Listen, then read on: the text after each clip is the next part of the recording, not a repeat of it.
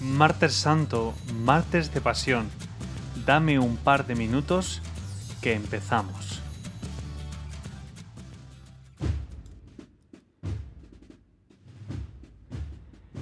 Jesús anuncia la traición de Judas, la negación de Pedro. Judas huye, Pedro también. Jesús busca encontrarse con ellos. Jesús comparte con ellos la mesa.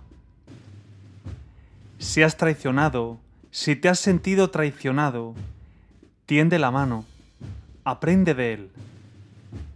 Si has negado conocerlo o has callado por vergüenza, es el momento de mirarlo. De dejar que te mire como Judas, como a Pedro. De dejar que te perdone, como Pedro. De no rehuir su perdón, como Judas. Martes Santo, traición, negación, perdón. Que tengas un buen día.